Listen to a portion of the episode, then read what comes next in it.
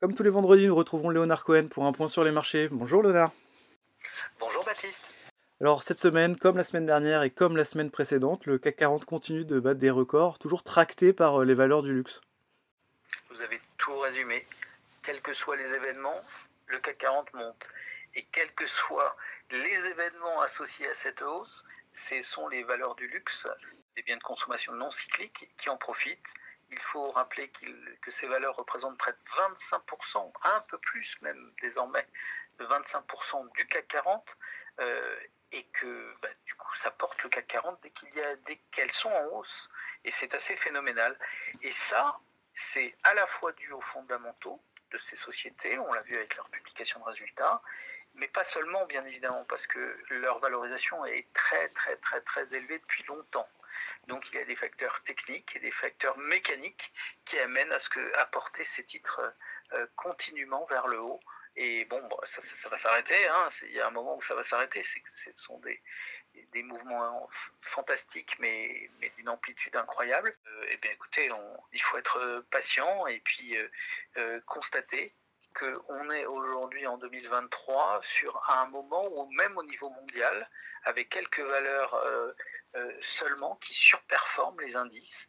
Et ça, c'est rare, ça montre à quel point la hausse que nous vivons est peut-être légitime, mais qu'elle est portée par euh, euh, malgré tout quelques inquiétudes, puisque ce sont que quelques valeurs qui portent la hausse.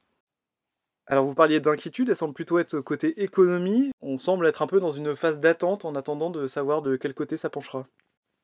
Oui, vous avez complètement raison. Il faut, il faut savoir que on était dans une dynamique où les politiques monétaires étaient de plus en plus restrictives pour lutter contre l'inflation. Mmh et au mois de mars, on a connu cette fameuse crise bancaire américaine qui a créé un nouveau choc. Un nouveau choc qui entretient l'idée que, en fin de compte, c'est équivalent ce choc et serait équivalent à, des hausses de taux d'intérêt.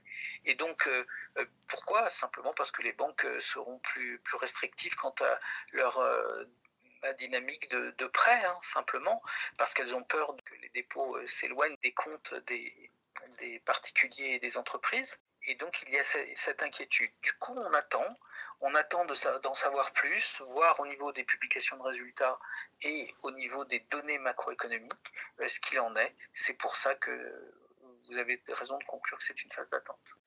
Alors on est aussi dans une période de publication de résultats, on est au tout début de la première euh, vague euh, de l'année. Est-ce qu'il y a des premiers enseignements à, tirer de ces publications? Pour l'instant, c'est plutôt bon. Aux États-Unis, il y avait eu de fortes révisions à la baisse avant les publications. Mhm pour l'instant, ça passe, mais il n'y a pas vraiment euh, de, leçons à tirer. Ça se fait valeur par valeur, secteur par secteur. Au, niveau européen, on est au tout début. Maintenant, il y a des contradictions. On le voit sur le secteur automobile avec Tesla hier, qui montrait que la bagarre commerciale commençait à avoir des effets sur les marges. Ils baissent le prix de leurs véhicules, Tesla. Or, c'est le leader, c'est le leader des véhicules électriques, donc avec sa modernité, son image, etc. Ça fait craindre bagarre commerciale. Et pourtant, il y a à peine dix jours, un Volvo publiait de très bons résultats avec de belles perspectives. Un Infineon qui fournit des semi-conducteurs pour cette industrie notamment, révisé à la hausse, tous ces facteurs euh, chiffre d'affaires et, et, et, marge notamment, ce qui montrait une dynamique incroyable. Donc il y a des contradictions et ça participe au flou auquel nous assistons qui amène eh bien, la boucle est bouclée à ce que ce soit que quelques valeurs qui euh, recueille tous les suffrages et qui porte euh, la hausse des indices. Pour l'instant, les biens de consommation non cycliques, mais ça, ça ne durera pas éternellement. Merci beaucoup Léonard pour toutes ces précisions.